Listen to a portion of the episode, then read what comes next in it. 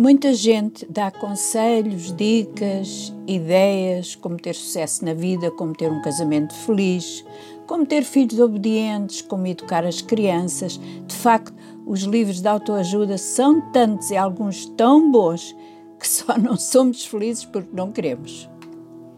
Resolvi que eu também iria dar-vos a minha ideia como viver bem, como ser feliz, como ter sucesso. Afinal, Nesta idade já deveria ter algum juízo para poder dizer-vos que certas coisas simplesmente não resultam e que outras tantas podem trazer algum equilíbrio à nossa vida.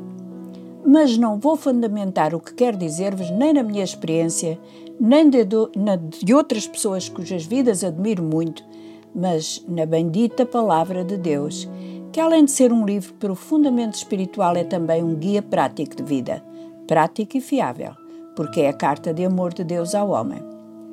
Encontramos no Salmo 37, escrito pelo rei Davi, algumas das melhores dicas para uma vida feliz, satisfatória e equilibrada, mas quero focar as minhas palavras sobre o verso 5 que diz: Entrega o teu caminho ao Senhor, confia nele e ele tudo fará.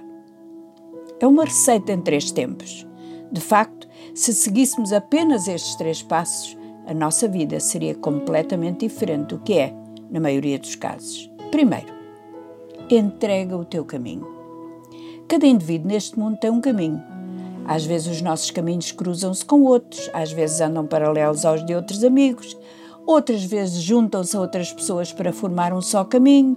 Muitas vezes é um caminho solitário por zonas e lugares nunca antes percorridos.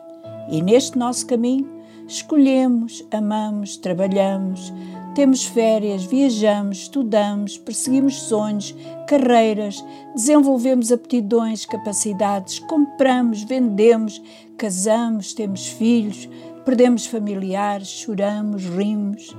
Nem sempre temos controle sobre os obstáculos do nosso caminho. Muitas vezes não entendemos porque o nosso caminho fica interrompido e, na maioria dos casos, o caminho não é tão lindo nem tão fácil como imaginávamos. A tendência, neste caso, é deixar-nos ir. Pode ser que melhor, quem sabe, daqui a nada, na próxima curva, a coisa fica diferente. Mas a palavra de Deus diz exatamente o que fazer: entrega. E esta é uma palavra muito curiosa na sua origem. No hebraico do Velho Testamento, tem a ver com rolar.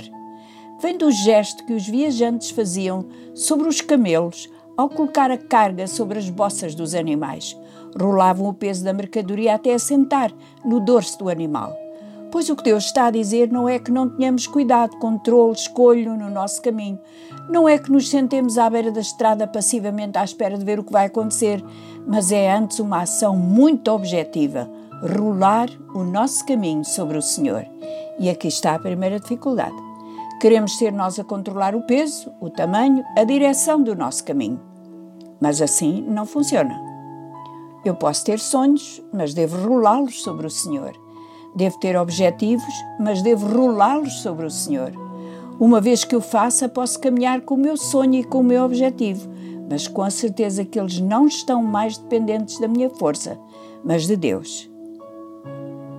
Entregar ao Senhor, rolar sobre Ele a tua ansiedade, aflição, dor, sonhos e deixá-los lá nas suas mãos, seguros, pois Ele sabe o que fazer. Queres fazer isto hoje? Para a semana, vamos continuar a meditar sobre este verso. Até lá, que Deus te abençoe.